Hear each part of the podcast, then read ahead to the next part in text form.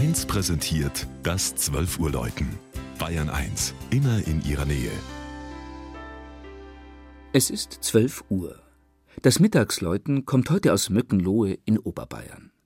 Wolfgang Näser hat das kleine Dorf im Naturpark Altmühltal besucht.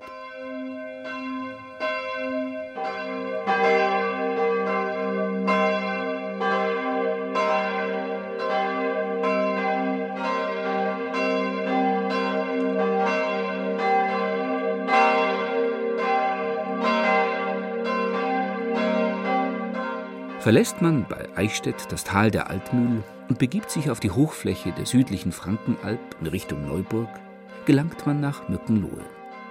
Die sehr fruchtbaren Böden dort waren schon steinzeitlich und römisch besiedelt. Bereits im Jahr 908 findet sich die erste urkundliche Erwähnung des knapp 600 Einwohner zählenden Dorfes.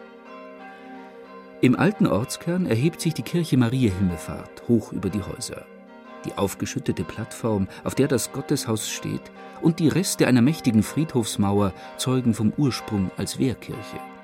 Auch die Schießscharten im Turm erzählen von den Zeiten, als die Kirche nicht nur Zuflucht für den Glauben bedeutete. Der Innenraum beeindruckt mit einer üppigen barocken Ausstattung. Flankiert von zwei reich gestalteten Seitenaltären zeigt der Hochaltar eine holzgeschnitzte Darstellung der Krönung Mariens. Auch die großflächigen Deckenfresken nehmen Bezug zur Gottesmutter und Kirchenpatronin. Recht außergewöhnlich ist die große Rosenkranzmadonna, die vor dem Chorbogen an der Decke befestigt über den Gläubigen schwebt. Neben den sakralen Kunstwerken findet sich in der Mückenloher Kirche noch ein besonderes Stück lebendiger Geschichte. Die Brüstung der Empore ist mit einem mächtigen Eichenbrett abgedeckt, das offenbar einmal als Teil eines großen Tores diente.